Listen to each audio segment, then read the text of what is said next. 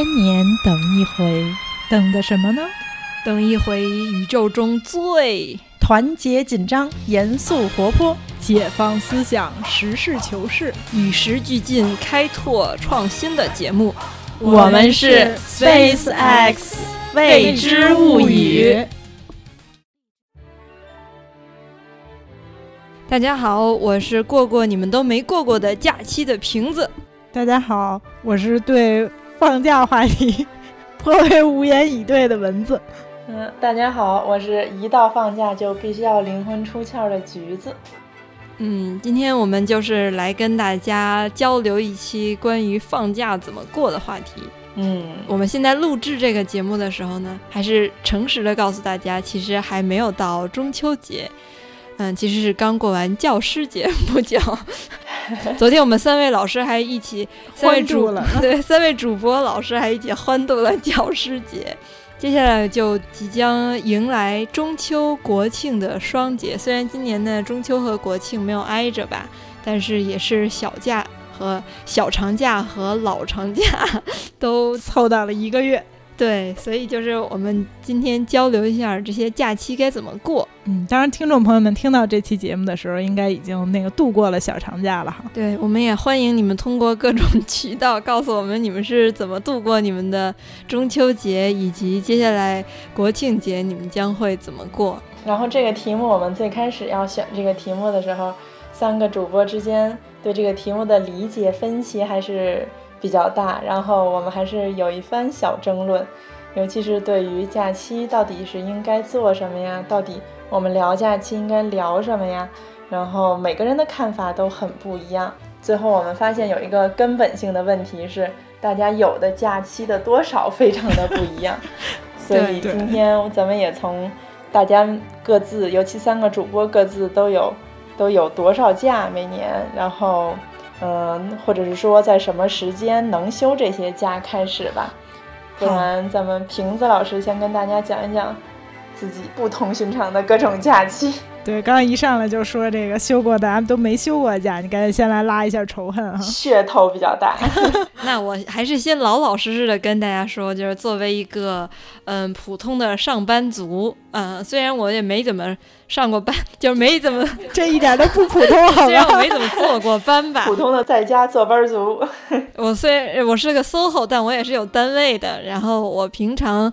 嗯，按照国家法定的年假的时间，也就是我们单位是十年工作十年以内是休五天，工作十年以上是可以休十天。这个五天十天都是不包括周六周日的，所以就是说满打满算，如果你是工作十年以下的，你把前后的双休日都加上，你可以休那么一个九天的假期。在节目一开始自我介绍的时候拉仇恨。说自己休的那个你们都没有休过的假，其实我们之前会悄悄的把它称为两会假、十八大假、APEC 假，还有刚刚过去不久的 G 二零假，是因为瓶子虽然是在一个媒体工作，但是在这个媒体具体的部门并不是很主流，比较边缘，经常是在那种可有可无的版面。所以一到这种重大事件的时候，这种可有可无的版面就无了，无了之后，我们这些版面里面的工作人员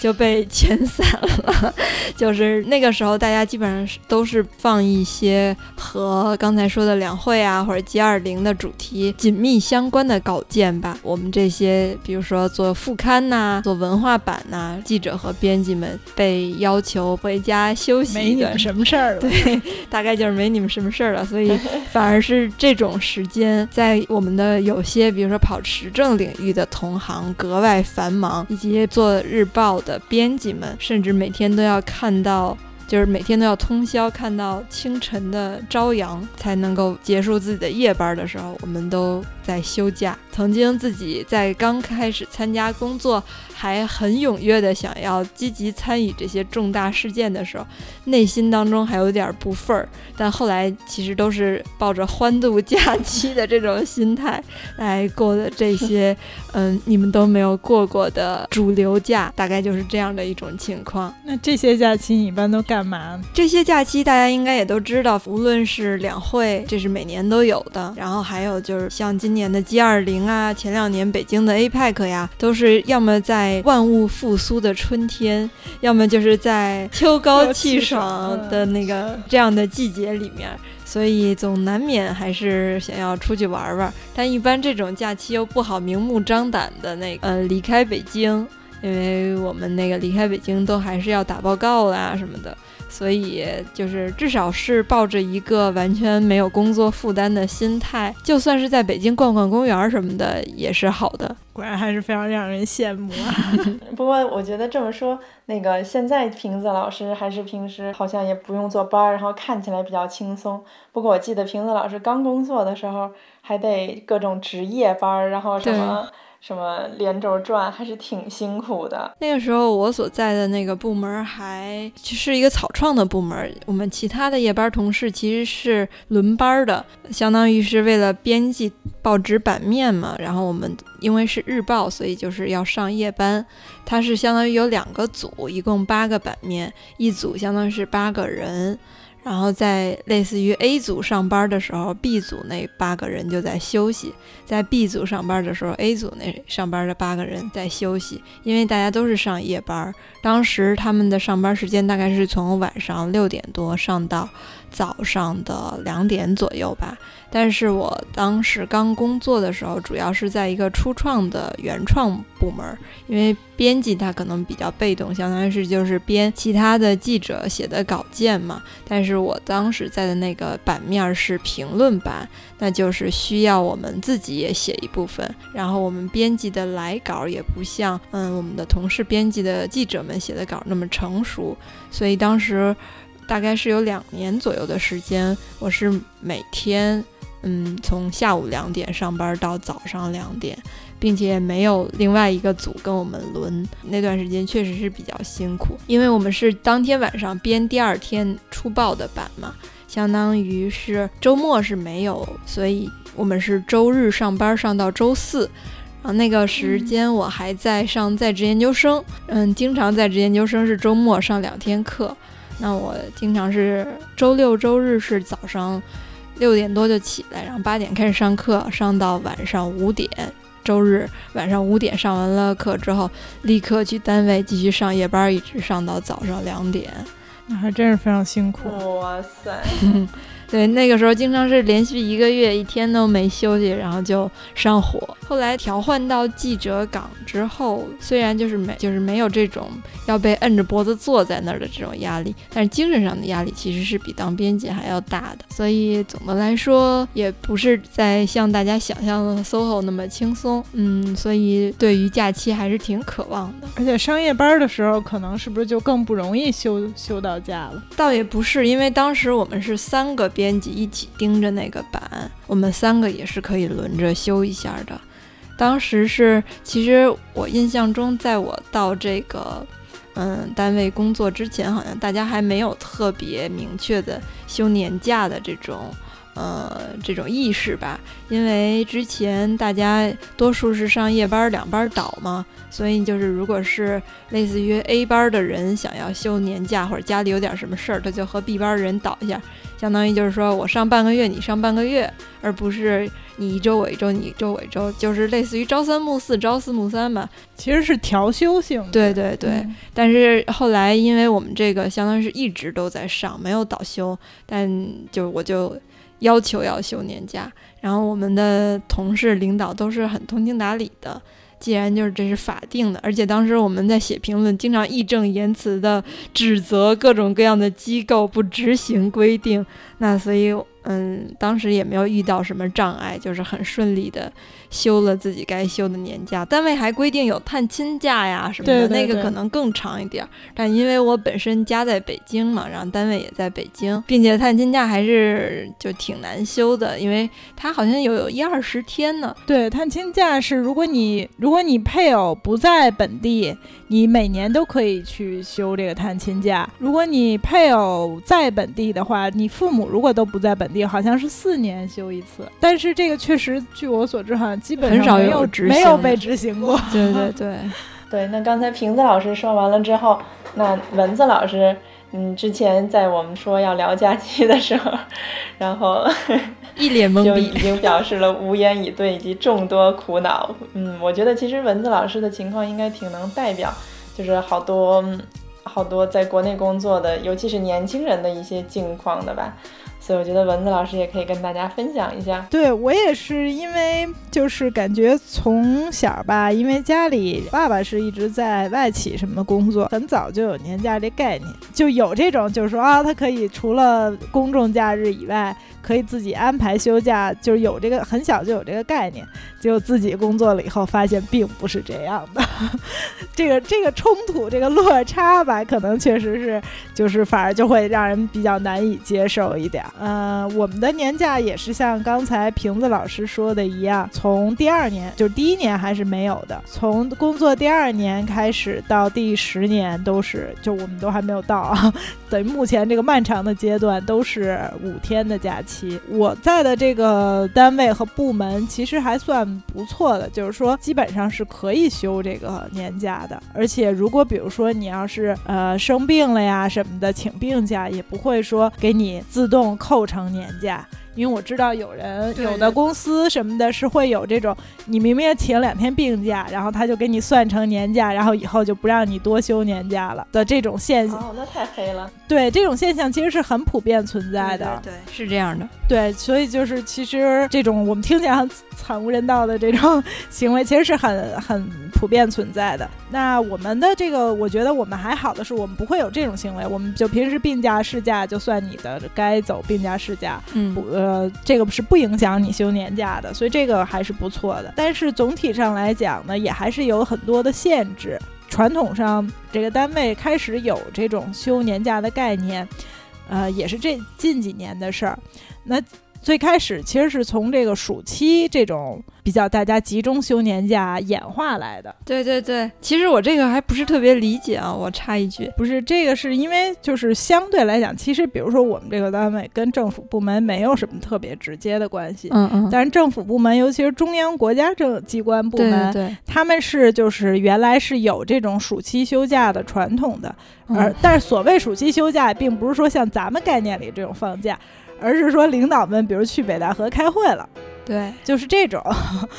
就是大家也知道，领导们去北戴河开会，就是一个兼度假及各种那个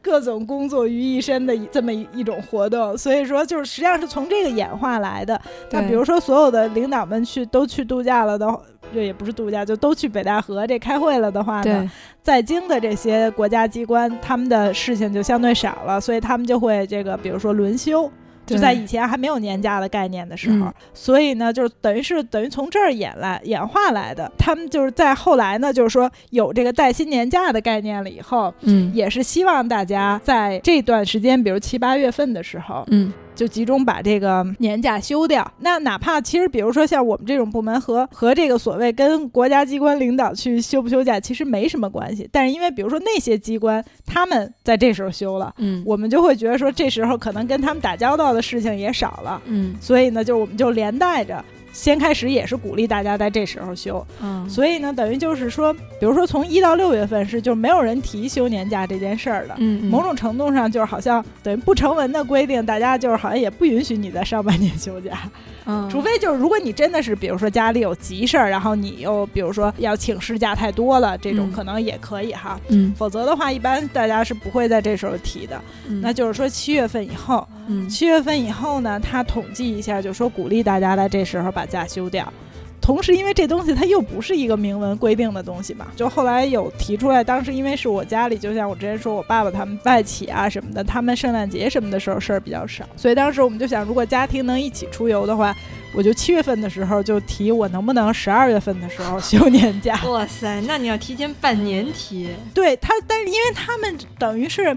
呃，七月份的时候，因为他设想大家七月份休，所以他嗯七月份的时候要把所有人统计一遍。哦，所以呢，我就只好说七月份提我十二月份休假。那当时大家也没有什么理由就明确说反对嘛，因为本身也没有理由规定说只许你七月份休。所以呢，就是我就写了报告说我要 十二月休，嗯。然后呢，这个就会有就会有一些麻烦嘛，嗯，就是你不知道你十二月份的时候是不是有事儿，嗯。所以这个呢就也会导致说，就其他同事可能也有，比如说他七月份他申请他要十月份休啊之类的，嗯所以可能就会导致，真到那个时间的时候，其实可能你事儿挺多的。嗯所以，但是呢，好不容易因为这个五天的假期也确实很宝贵嘛，再加上这个单位也确实没有说就你因为你有事儿就不让你休了，所以大家就算事儿很多，只能就说啊对同事很抱歉啊什么的，也就都休了。嗯，但是呢，你多少回来又会比较尴尬，好像大家特别忙啊，特别那什么的时候你又不在，嗯所以这种提前这种，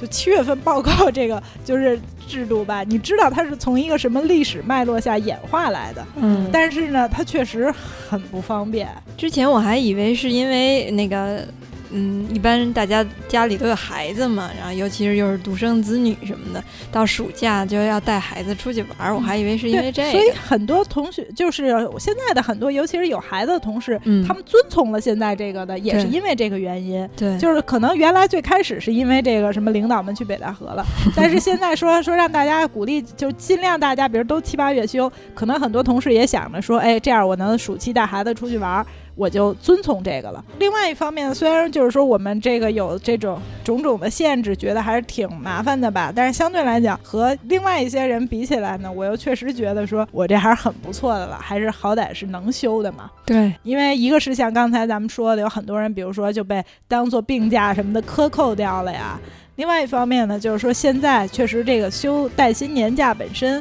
在国内还是一个相对比较新生的事物，执行的也不太好。执行的确实很不好。嗯，我之前听说过的，或者说我去过的一些地方吧，然后包括认识的很熟悉的人，听说过他们，他们都有那种就是比如说部门中的嗯老领导，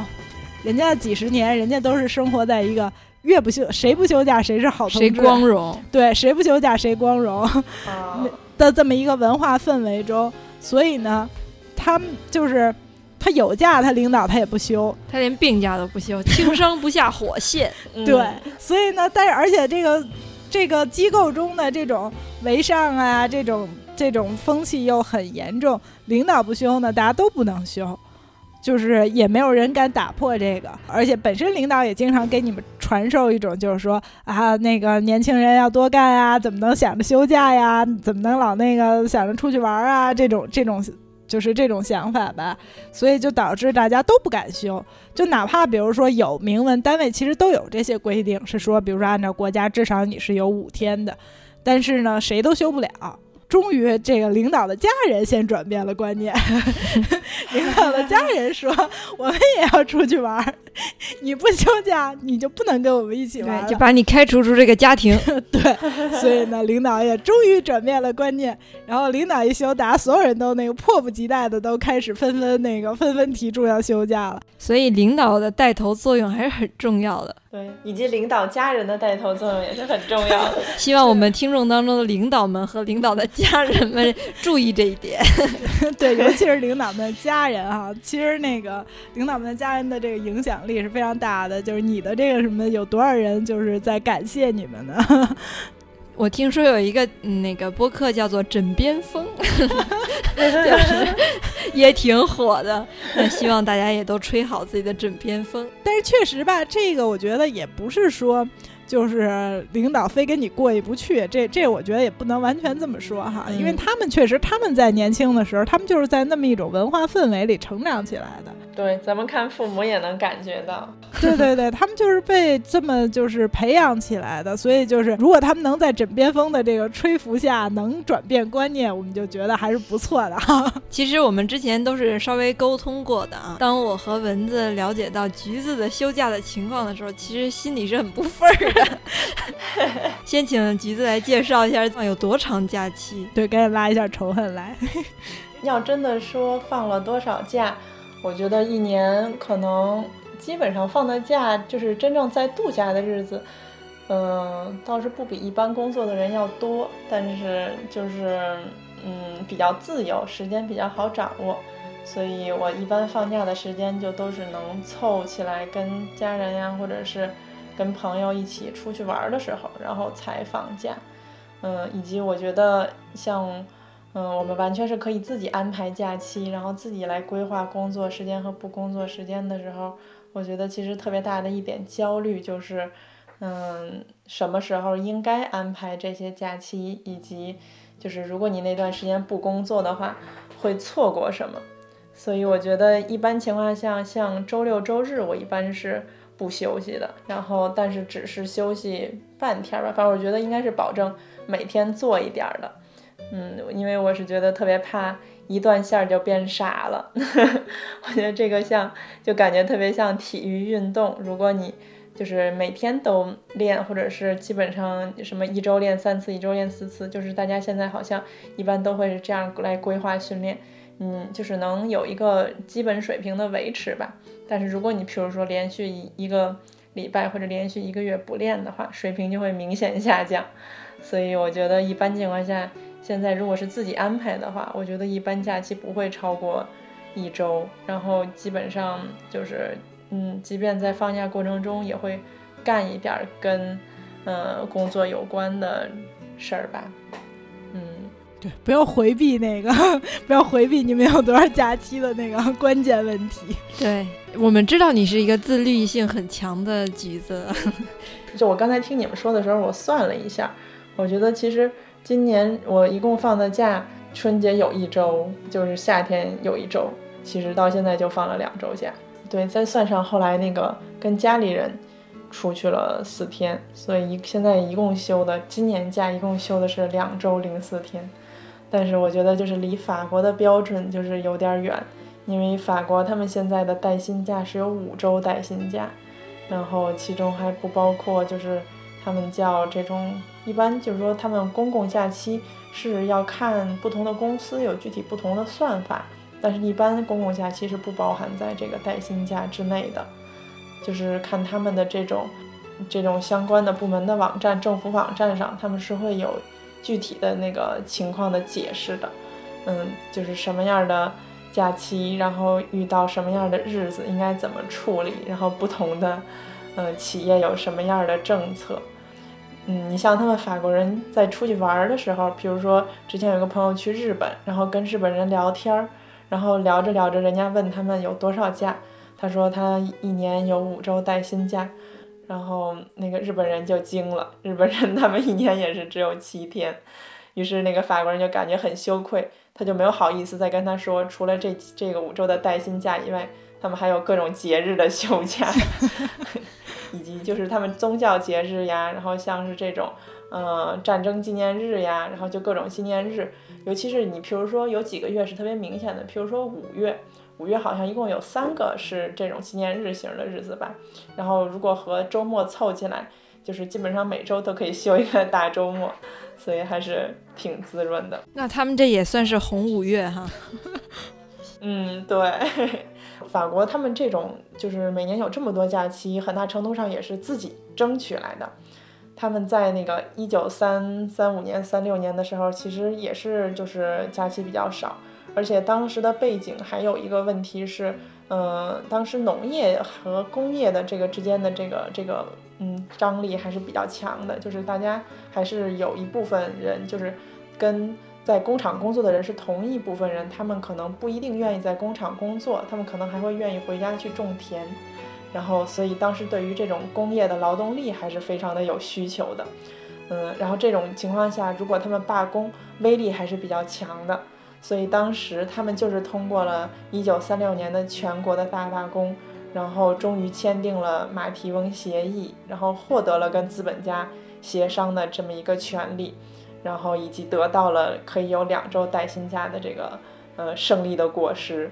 所以他们也是靠个人，嗯，不是靠个人，是靠大家联合起来争取到的。然后以及这个活这个事件，历史事件，还是在整个法国的历史上非常的，呃，有标志性的一个事件吧。然后叫人民战线。然后当时整个的那个，嗯，环境都是会，就是，呃，和平日还是有很多不一样的，呃。怎么讲？就是整个的背景和平时还是很不一样的，以及是第一次整个左派联合到了一起，然后用集中大家集中起来，然后用这个团结就是力量的这个力量，然后终于为这个工人阶级争取到了一些利益。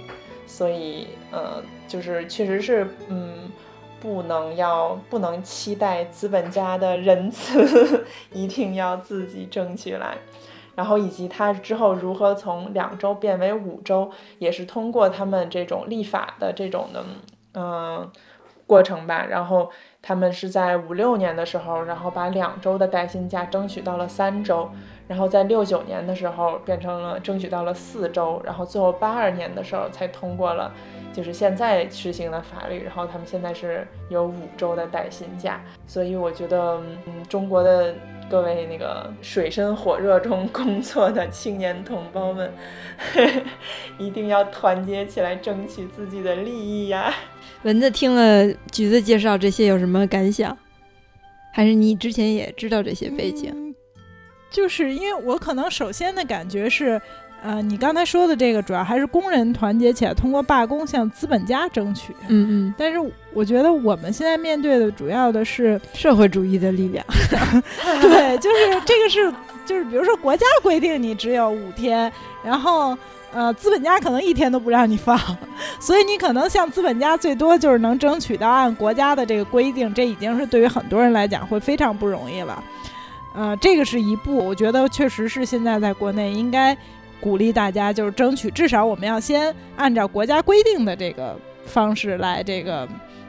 能允许大家有这个休假的权利哈。但是另外一步的话，我觉得好像更多的就是我们好像很难在就是说在这种就因为它不是通过罢工等等这种形式，就是向国家争取，这个就是一个好像更更困难的事情。大家应该都听说过，国务院有一个类似于假日办的这么一个地方，然后也有专门的智囊机构为这个假日办怎么样安排协调，嗯，新一年或者国家法定的假期提供一些政策上的建议，包括经济上的呀，或者是文化上面的。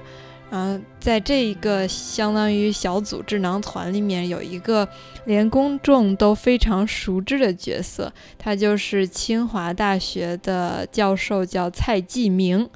嗯，但是可能大家更熟知他的名字是他的绰号，叫蔡基明。总之是很多人都对他曾经提出来的。政策以及导致的后果非常的不满，因为他就是传说中的把我们的五一黄金周给力图取消的罪魁祸首。他们应该是根据经济和文化方面的一些研究吧，就是认为还是应该恢复我们国家的一些传统的节日。刚才其实我们主要都说的还是工作啊、单位呀、还有企业呀能够提供的这种假期嘛，但是他们是国家假日办嘛，所以还是说的是整个全国都能够放的这种法定节假日。那他们就说，嗯，清明啊、中秋啊、端午啊这种是更有文化味儿的，更有我们中华民族的这种文化色彩的。但是五一或者说十一的这个假期。它可能是后来设置的一些假期吧，或者跟民族国家设立的，以及像五一这种劳国际劳动节。对对对，当然更主要，可能蔡继明老师提供的这个数据是，嗯，黄金周可能已经没有那么黄金了，并且它给带来了好好多难以消化的东西，比如说景区超负荷的那个接待游客，以及就是运力上面的，无论是铁路还是公路，还是就是航空，还有涨价，以及大家就是疲惫，就是过节了反而就是更加的辛苦，所以在这样的调查的基础上。嗯，向国务院提出了一些政策上的建议，就是力图把，他其实是希望能够把两个黄金周都给取消的，但最后还是取消了一个黄金周。毕竟国庆节在我们这样一个社会主义国家还是非常重的一个浓墨重彩的一个节日吧，他因此就受到了很大的社会舆论的压力，很多人。嗯，甚至通过人肉他，然后给他和他的家人打恐吓电话呀、骂他呀，这种方式就表达自己的不满。因为就像嗯蚊子之前说的嘛，我们国家的这种带薪假期、年假啊什么的落实的并不好。那蔡继明老师曾经说过，就是说你如果想要真正的就是嗯放松放假，那么你应该就相当于是把利用好自己的年假。那可能他说的这个还是太超前于我们国家的现实了，对。但是我觉得就是他的那种研究的依据，嗯，我觉得也是可以理解的呀。我们也有这样的感受啊。五一、十一，曾经的五一、十一的黄金周，大家也是不敢出门啊。虽然季节很好，到处的风景也都很好，尤其像这几年十一连。境外游它都在涨价，对啊，也是全世界都在盯着我们国家的这个黄金周的市场，导致大家都很被动。就是大家一听说谁五一、十一，哦，现在就说十一出去旅游了，都 都会说勇敢。所以就是，嗯，他我觉得他提出来这个也是有依据的，但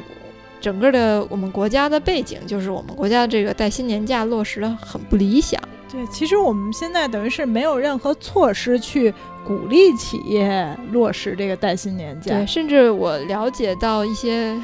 某些省份，比如说福建的企业，它都是传统就是一周单休的。对，现在很多行业都是一周单休的。对对对，所以就是说到这种国家层面嘛，政策制定方面的关于假期。瓶子有过这样采访，就蔡吉明老师的这个经历，我曾经也就是对这个建议其实挺不满的。对，我觉得其实还主要还是我们刚才说的这个带薪年假不能够落实的这个问题，因为就是现在大家等于是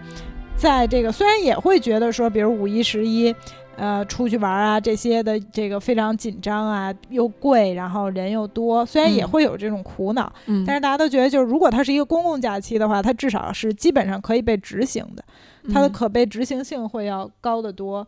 那其实很多人并没有多少人说反对，比如中秋、清明放假，对，大家都希望，对，大家都希望既不取消五一，再增加中秋、清清明，而实际上这时间等于也涉及只是两天的假期，对，就等于是取消了这个五一三天的假期，由三天变成一天了嘛。嗯，其实我觉得现在可能更多的是，无论是从促进消费啊，还是从保证更多的劳动者能享受到假期这个角度来讲，嗯，其实。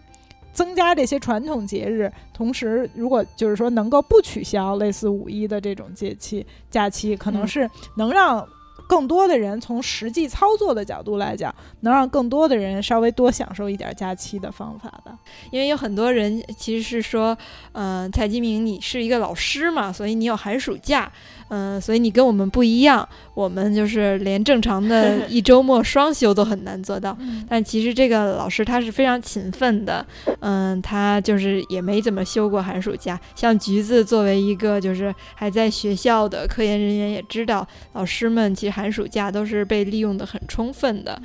嗯，除此之外，我觉得这个老师本人他也就是生活啊什么的作风都很勤勉简朴。嗯，我就想提一个小插曲，虽然跟咱们主题无关啊，但是我印象很深。就我工作之后，因为我一直都很喜欢看《道德经》嘛，就曾经去专门去听清华听那个陈谷英老师讲《道德经》，那一次就来的人很多，就在人群当中还看到了这个蔡基明老师，他也是站在学生当中，没有同学给他让座，他也没有就是说因为我是一个老师，我要求什么。而且那个讲座结束之后，他也是骑着二八大铁驴子回家。他毕竟是一个清华的教经济学的老师，按理说，嗯，从各方面来说，大家想象他的那个条件都应该是更好的，他那个腕儿都应该是更大的。所以就是根据这些细节吧，我也能够感觉到他可能是出于他的研究。出于他的调研结果，甚至出于上出于学术上的一些建模啊或者什么的结果，对。但是我觉得其实大家批评，当然我反对那种就是说通过人肉啊或者人身攻击来这个，对对，这种肯定是不赞同的。但是我觉得大家其实攻击的也是说，就是他的这种政策可能是过于基于研究，过于基于研究、基于建模、基于数据。而不是说体会到大家实际操作中的这种具体的问题。对，所以说舆论和这个老师研究结果的这个冲突，我觉得并不是在于双方有什么错，而是在于我们国家这个，嗯，或者说企业各个机构在落实国家法定年假的这上面还是有一些不妥的。对，因为我们现在主要是我们没有任何的，就是说制约的措施嘛。国家规定你，比如说你有几天的年假，但是你。企业就不让你休，嗯，就并不能怎样嘛。你还为企业多创造价值，很难像刚才橘子说那样，就是效仿你们资本主义国家，嗯，像资本家这样罢工抗议，然后得到什么样的结果？我觉得可能在中国这种罢工中的。除了出租车行业，好像也没取得什么实效吧？嗯，我觉得包括出租车行业，好像也没有取得什么实效。对对对对，而且我觉得就是刚才刚刚瓶子一说，其实那个这个老师工作也挺勤奋的什么的，我觉得就顿时就笑了，因为 我觉得其实真正的大学老师，好像基本上没有谁是能休暑假的吧？我觉得寒假好像。嗯，可能因为有些人需要回家探亲呀，其实跟很多那个其他的那个工作的人一样，所以可能会休寒，就是春节假，可能就是肯定是需要用来过节的。但是暑假其实好像现在看来，基本上是大学老师或者是科研人员的一个比较忙的忙季，因为好多那个学术会议呀，或者是这种各种的学术活动、交流活动。因为知道这个期间大家时间是相对自由的，所以好像基本上都是安排在这个时间。然后我之前还看到过有一些就是比较知名的学者在讲他们的暑假安排的时候，好像都会说暑假是他们主要用来写作或者主要用来研究的一段时间。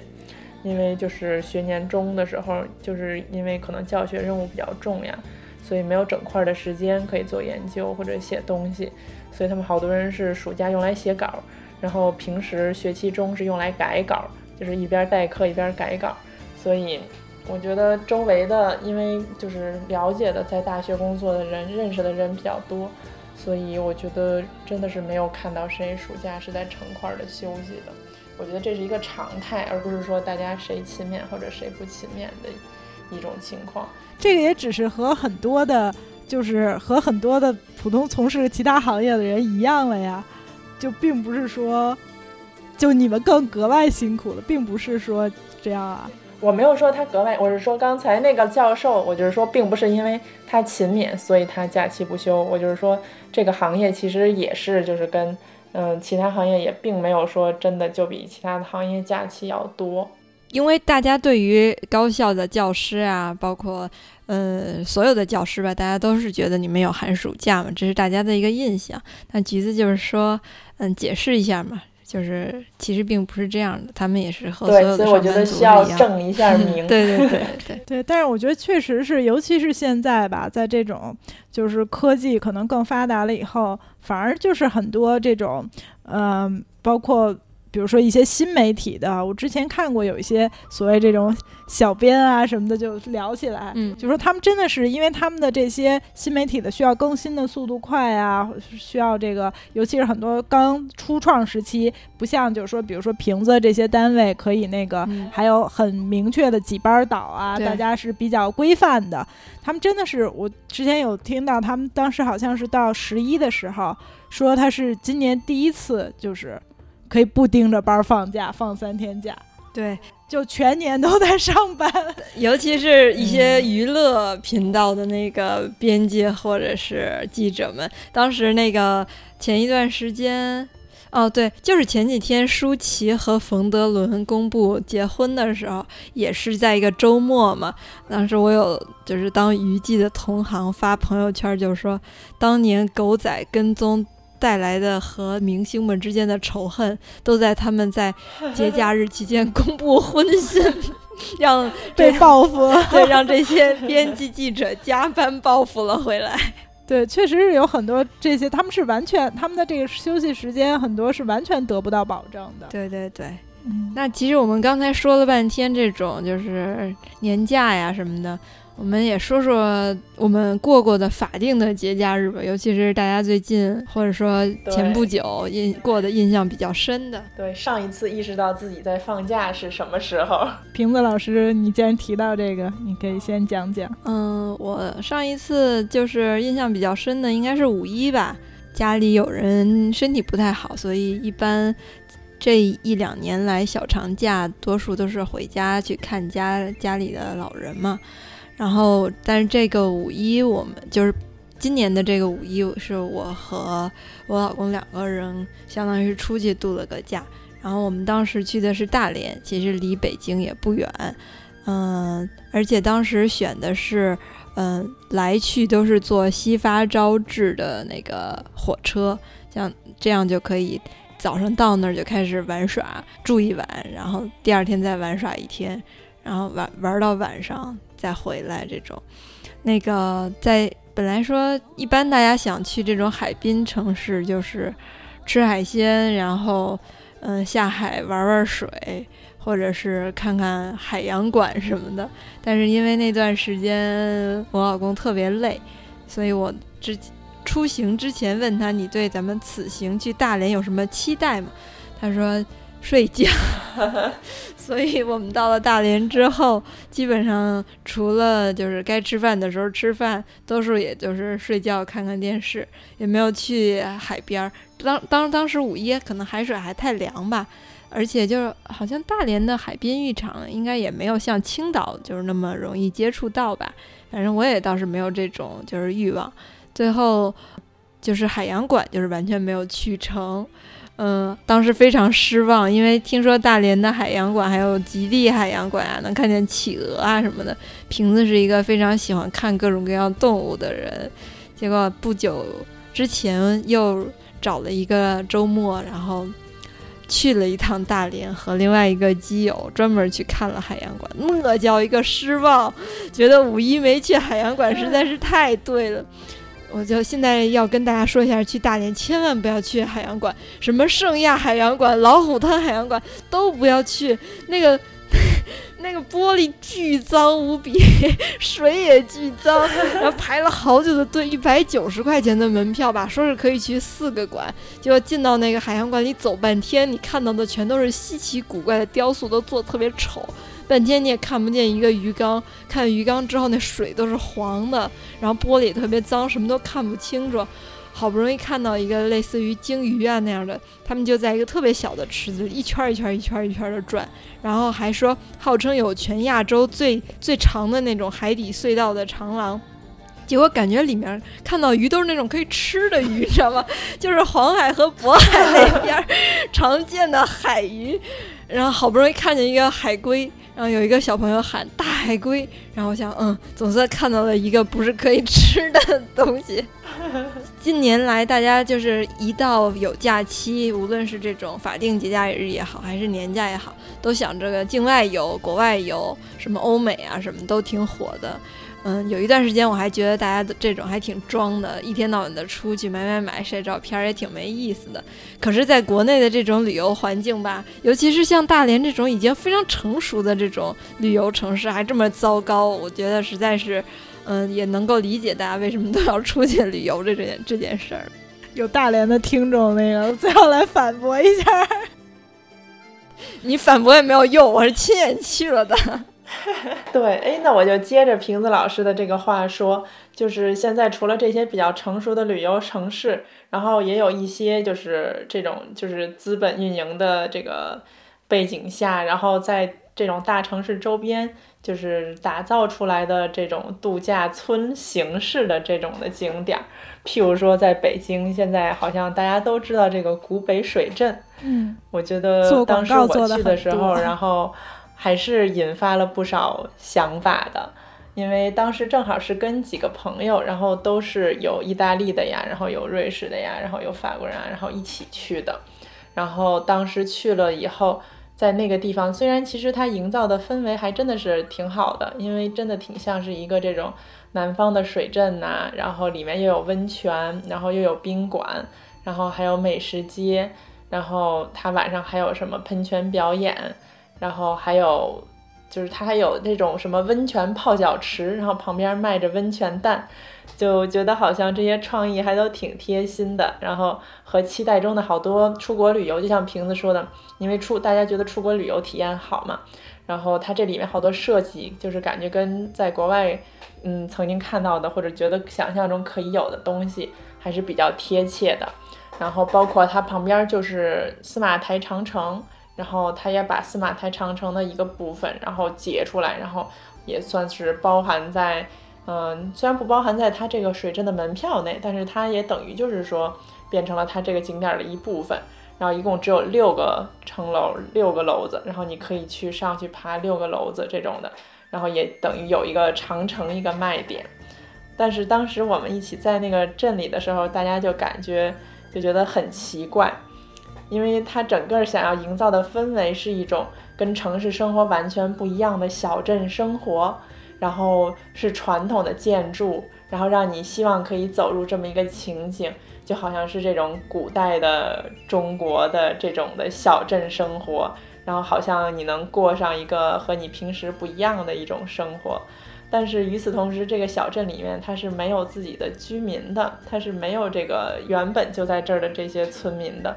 所以这个小镇它没有自己的生活。然后去那儿能过的就是就是这种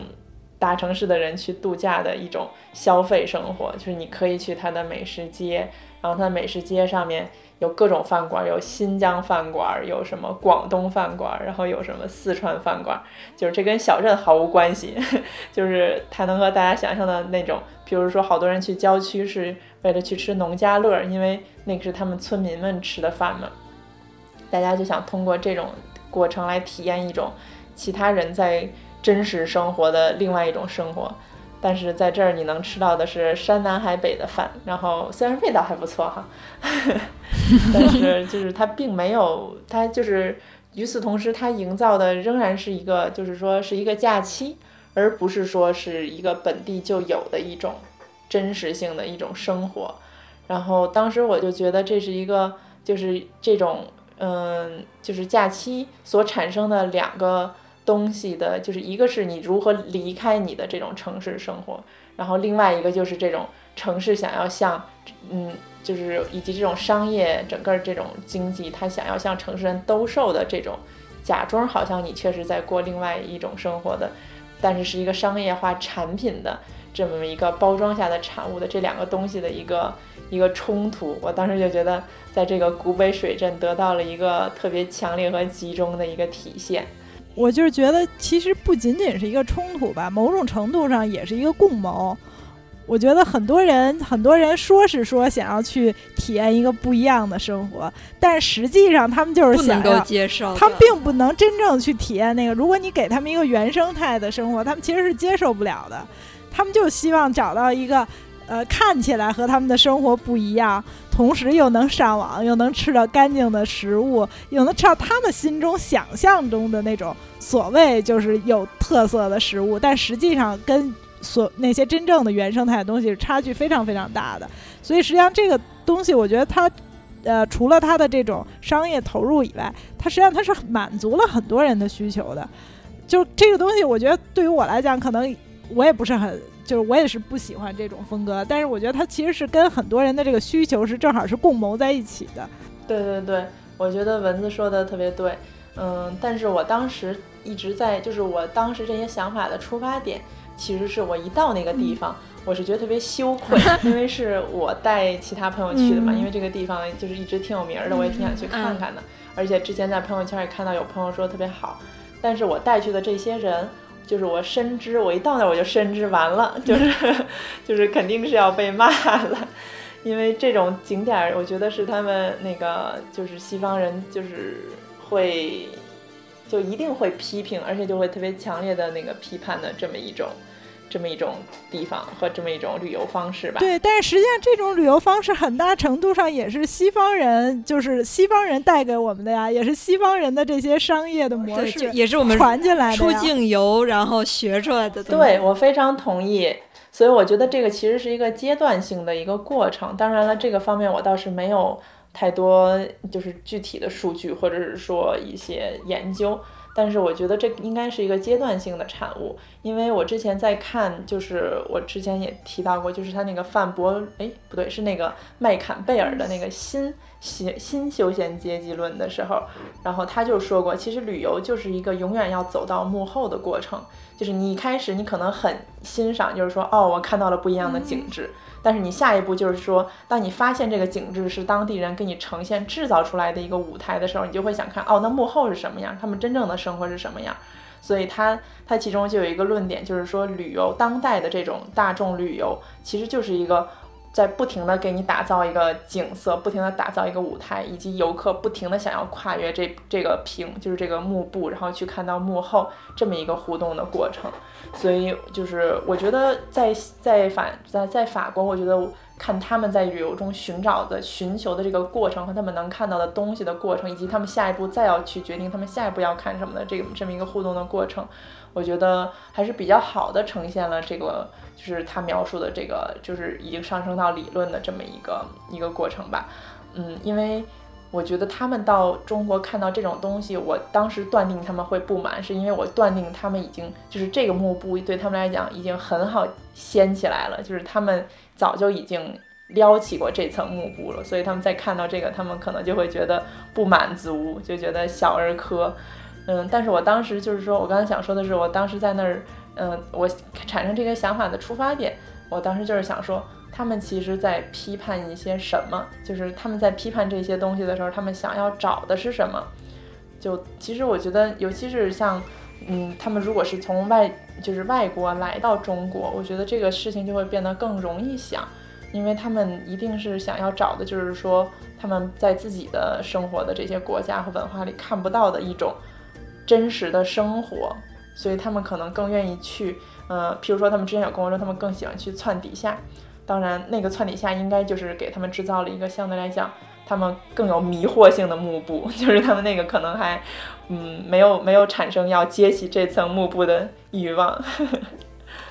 但是在这儿就是明显，它是一个在什么都没有的一个山里，然后给你新盖出来了一个这么一个小镇，然后里面又安插了各种消费的项目。然后甚至进这个小镇要付门票，所以我觉得这个对他们来讲，就是这这个已经彻底脱离了一个真实生活，已经完全变成了一个景点儿，所以它就是和现实生活的结合的这个点，就是嗯，可能现在对于嗯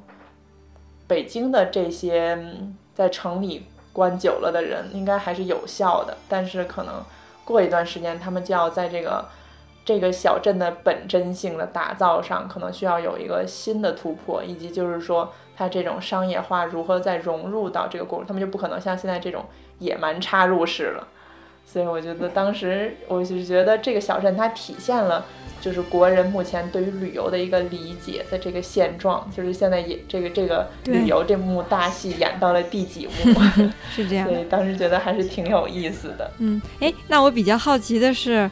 嗯，橘子刚才说你到了之后你就羞愧，你知道你带的这些外国朋友们，嗯，很有可能就是早就看穿了他们的这个把戏吧？那最后他们的反应是什么样的呢？哦，然后所以我一开始我就赶紧就先把这事儿说了，我就觉得这特别不好意思，然后又又要收钱又什么的。不过幸好带去的几个朋友都是平时工作特别忙的，所以他们对于。呃，就是当时是买了一个团购嘛，然后那个团购虽然价格比较便宜，但是是可以住一个五星级的宾馆，就是在里面的那个你其中的一个五星级的宾馆，所以他们当时对于那个可以泡温泉、可以游泳这一点还是挺满意的。其实他们也就是换了一个环境过自己喜欢、熟悉的生活而已。过自己熟悉的生活。对对对对对。所以就是他们的需求，就是有的时候跟可能这些地方想要满足的需求还是重合，就是至少是部分重合的。那蚊子呢？蚊子也介绍一个自己印象比较深的上面过的一个假期。嗯，我觉得这可能就也跟我之前说，对于呃公众假期出去就感觉确实人很多很焦虑，但是呃休年假确实又有一些困难重重吧。所以我觉得就是在这之外的假期，可能就是从天而降的一个假期，是我现在想起来印象比较深刻的，就是之前 APEC 的时候，北京放了一周的假。然后当时就有一种啊，完全是意外之喜，既不需要，既不会那个五一、十一这样的跟那个要跟全国人民就是说一起去挤着这个出去玩儿，然后又，呃，就因为 APEC 休假嘛，单位总不能阻止你，对，所以当时就是听到这个说要放假的当天晚上，我就订了个去成都的机票吧。然后其实当时单位还没说要放假的，然后当时就等于也是赌一下，那个应该不会不遵守这种规定。嗯嗯，所以就确实也由此可以看出来，休个假其实挺不容易的，只能是就赶上这种这个千载难逢的机会，才能这个呃。有一个比较放松的假期吧，然后当时也确实可能也有，后来就说也有不少人可能都是这么想的。我当时去成都的时候，嗯，它那个不同景点之间那个摆渡车上，嗯，当时就是确实是比，因为好像是十一刚过不太久，对，确实是比十一的时候人要少得多得多。嗯，而我们坐上那个车以后，呃，听到周围的基本上都是北京口音的。对，一看都是就是北京借着 APEC 这个假期出去玩的。嗯，这两天可能呃很多地方也出现了这个刚才刚结束的这个 G 二零的这个杭州，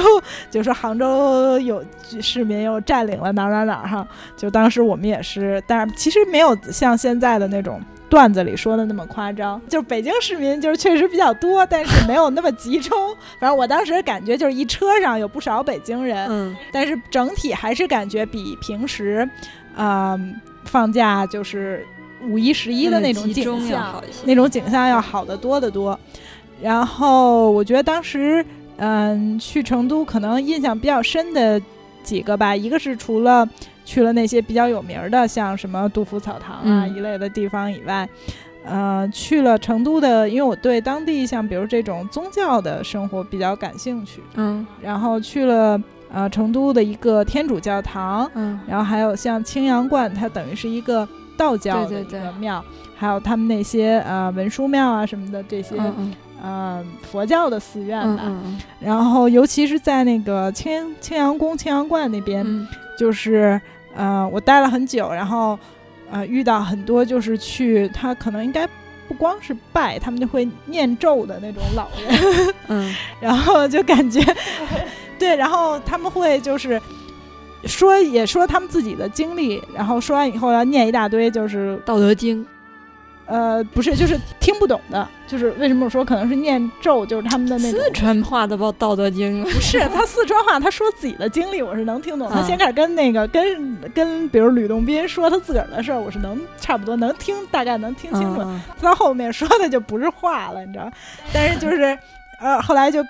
跟他们一起那个吃斋饭，嗯，然后人特别多，就大概有好几千人，嗯，然后吃完一波，然后他们就会起来念经啊什么的那种，然后当时印象还挺深的，而且他们都是那种四，就是四川人爱喝茶，他们都自己那个背着暖壶去，那个包括有很多老爷爷，就是他会在那儿，他自己有一些他自己的发明创造写的东西。嗯，就是拿过去，非常渴望得到大家的认可。嗯，虽然有一些其实可能不是那么实际的，但是他们自己给大家讲的非常兴奋，然后看到有人来这个看，就是特别热情的向我们介绍。对，嗯，这个是一个印象比较深的。另外一个可能就是说，嗯，当时呃事先买了票去听了一个四川话的演出。嗯嗯嗯，就是一个叫医师乐队，他们自己。就是经常用宜宾话来演唱，他们还挺有名的。嗯，对，但是他们在此之前，他们他们是四川乐队，但是他们没回四川演过。嗯嗯嗯啊，这是等于是他们也是因为四川人不觉得他们新鲜，对，所以就是这等于也是他们第一次这个回乡演出吧。嗯然后当时，呃，因为回乡演出，所以就要这个四川味儿更浓了嘛。嗯嗯然后当时跟很多四川人在一起，就是他们凡是就是就起哄，嗯然后如果唱的那个不让不让他们底下观众满意，实际上都人家都演了俩钟头了。嗯然后他们就在底下喊要腿票，然后我就跟着他们一块儿喊，那个就说啊那个不行，那个还要腿票，然后就觉得 必须得唱几个黄段子才让下台是吧？对对对，然后就就觉得那个还很那个，融入了当地的生活的那种对对对，有一点，其实我觉得我也很能。感受到，就是说，你作为一个游客，嗯。你真的想要融入当地的生活，其实是一个很扯淡的事儿，很多时候都是你自我感觉的一个想象，想象对。但是有的时候，在你知道自己这是一比较扯淡的事儿的情况下，你可以适度的去做一点儿不那么游客的事儿。嗯。我觉得就既不要因此就觉得说，哎呀，我我都融入当地人生活了，嗯。那那你就是，对，就是太太拿自己这点儿那当回事儿了。也不要说因此就放弃这种尝试吧，就觉得说，哎呀，我就只能去那个逛逛王府井，或者就我去北京只能去个天安门、王府井，嗯其他的我就不去探索了。那也就是说，呃，你也会错过很多吧。对对对。对，那其实刚才就是我们在说古北水镇的时候嘛，就是橘子有说到，包括蚊子也有总结说，无论是北京人对古北水镇的追捧也好，还是就是就是橘子带的外国朋友在那儿享受了五星级宾馆里面的温泉和游泳池也好，其实大家休假的有一个目的，还是希望能够换一个环境，过着原来的品质的生活吧，或者过着更好品质的生活。那这个时候我就有一个困惑，我就觉得，那你还需要换那么个环境吗？你比如说在家休息一下，那也是假期的一个很好的功效吧，调整一下自己的节奏。尤其是这几年，比如说因为嗯出国玩最想去的那几个国家或者城市去过了，对于我来说啊，然后出差呢也经常会去一些城市，并且我们出差不像可能有些。嗯，听众朋友们出差可能就是去到另一个城市开会，我们可能还是会走走逛逛，然后甚至，时间稍微可以调整一下。那我觉得也可以利用出差玩一下。所以到真正有假期的时候，反正就是想踏踏实实在家待着。可这个时候又觉得是不是有点浪费？所以就是在想，就是假期，无论是嗯，就是传统节假日为了庆祝那些传统节日，那另说啊。就比如说年假也好，或者说有长假。是像十一这种大家发自内心的为祖国庆生的这种情绪，可能并不多吧。大家可能更多的还是把它当成一个嗯假期来过。那这个时候到底应该怎么过，才算是就是很好的调整了自己，或者说达到了嗯至少我们过这个假期的初衷呢？就是想跟两位老师探讨一下这个问题。嗯，我觉得我还是很同意你说的，嗯就是说，如果除了那些传统节日有特殊的这种习俗以外，对，就是如果你在家就能得到一个很好的放松和休息的话，我觉得这是一个非常非常实在的这个，就完全不装逼，非常实在的一个方法呀。因为很多人就像你刚才说的。啊！我要跑到一个特别远的地方去睡个觉、泡个温泉、游个泳。对，就像我上次去大连，觉得就有一点这种感觉。对呀、那其实某种程度上就是你又花了钱，然后你又过的是跟你原来生活一样、完全一样的生对活。呃，我觉得如果你不是说为了刷朋友圈或为了那个 显摆的话，嗯其实在家睡得更舒服。啊对，我觉得这个我还是很赞同的。嗯，那橘子觉得呢？嗯，我觉得对我来说，也就像我最开始开头说的那句话似的，对就，是我还是觉得假期就是应该要离开自己的生活，然后去嗯看别人的生活，或者说去体验不一样的东西。嗯，说到这儿，我之前在网上还看到过一句话，它就是说，旅行就是从自己活腻的地方到别人活腻的地方去。对，虽然我觉得不一定，虽然我觉得不一定是要到别人活腻的地方去，嗯但是我觉得还是呃，感觉是要看不一样的东西吧。我觉得这个可能也是家里的传统。你像我妈，她对假期的概念就是她主要靠假期来减肥，就是 像以前我们家假期可能就会出去玩儿，然后一出去玩儿，按照我爸妈的节奏，就是玩到大家都疲惫到一个不行，所以一般一般假期就会就都会就是都有减肥的功效。每逢假期瘦三斤是吧？对，那是三公斤，而且是瓶颈的三公斤，就是十年来都没能瘦下去的三公斤。然后终于在就是前两年有一年跟我爸妈一起在美国转了一个月之后，然后就是达到了体重达到了历史新低。因为我觉得可能也是因为因此吧，所以后来跟男朋友一起出去玩。然后他也体会到了跟我一起玩还是挺累的，但是我觉得我跟我父母一起玩，我就会觉得心理压力特别大，因为我就怕那个安排的不够紧凑，然后不能满足他们的就是带引号的求知欲吧。嗯，所以我觉得一直都觉得就是说假期。对我来讲，好像休息的功效主要是体现在精神上，嗯，因为就是换一个环境，你会觉得整个人有一种就是和你的生活保持了一个距离，然后所以这种日常生活因为这种惯例的这种的事情带来的那种精神上的疲惫感，可能能有一个清空的过程，但是肉体上一直我都觉得是一个格外的累，就是比平时一定会要累很多的那么一个。那么一个阶段吧，所以我觉得像今年我们就是夏天的时候，然后跟那个男朋友一起去骑自行车在山里，然后因为是一个纯体力的一个活动，所以其实是肯定比日常生活还是要累不少的。但是我觉得这种假度假的形式，我就还是比较喜欢。嗯，还有包括比如说冬天，我觉得近几年觉得一定会去安排一次滑雪。其实滑雪，我觉得主要就是一个体力上，就是基本上累散架以及被摔散架的那么一个过程，所以就是肉体层面毫无休息。但是我觉得可以在做运动的过程中，因为其实每天的内容就是运动嘛，然后在运动的过程中，我觉得可以有一个嗯足够长的时间段，可以通过自己的肉体再去感知这个世界。因为我觉得在日常生活中，其实大家都。对于肉体的这种感觉，就是这种感官的使用，好像都不是太多了。然后很多情况下都是需要一些理性的思考呀，或者是说这个就是反正脑力这种层面的一些一些劳动和工作吧。所以我觉得滑雪还是比较密不可分的，就是必不可少的，不是密不可分的。嗯。所以，我一般就是每年在写新年愿景的时候，都会包括度假。然后基本上每年都是有三个目标，然后一次一个是滑雪，然后一个是希望可以到一个文明古国去旅游，然后还有一个是希望可以到一个呃比较发达的地区去旅游。我觉得一方面是像滑雪之类的这种活动，是希望可以让自己的。就是灵魂出窍，就是不需要再被囚禁在日常生活的这个小的小的盒子里。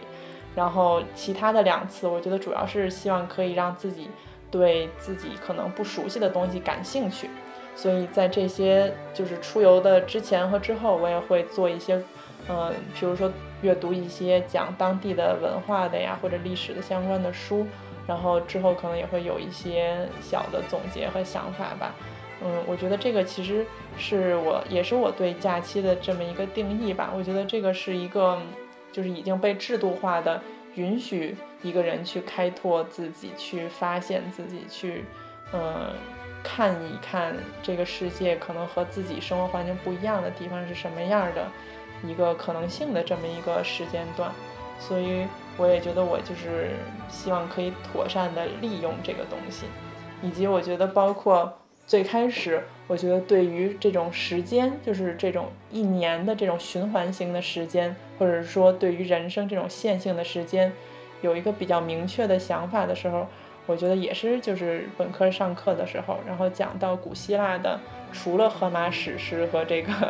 这个大家比较知道的这些著名的史诗著作，还有一个嗯很重要的史诗著作叫《田宫农时》。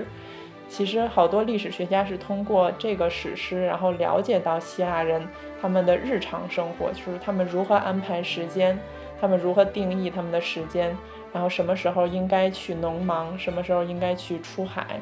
所以他当时就有一个特别重要的概念，就是其实跟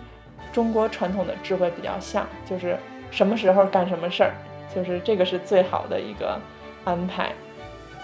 所以我觉得，其实假期虽然是一个，就不像是原来这种农业社会，是老天爷给你安排什么时候，然后人来决定干什么事儿，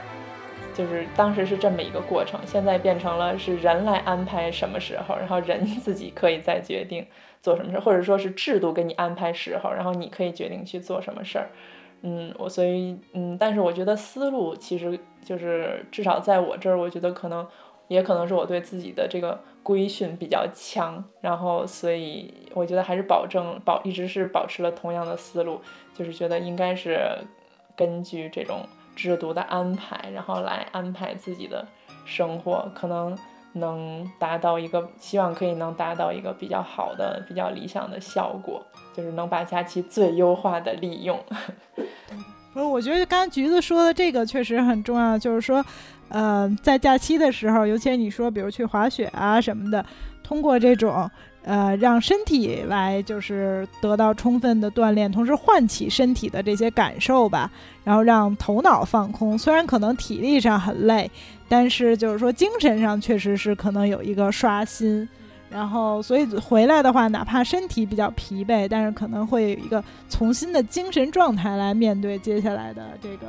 工作什么的，所以我觉得从这个角度来讲，就是我觉得我既同意像瓶子说的，如果在家能，呃，我睡三天觉也能积攒新的体力，那么就是说，我觉得不用说啊，为了好像为了呃装，为了刷朋友圈而出去。但如果你真的是说通过出去能得到一个精神上的放松，能让你脱离你日常的这些。呃，精神状态呀，包括你的这些，比如现在都市中的这些焦虑啊什么的，那我觉得同样是一个非常好的方法。就不管做什么吧，就是让你自己能从中得到这个收获，而不是说为了向他人炫耀，我觉得是最重要的。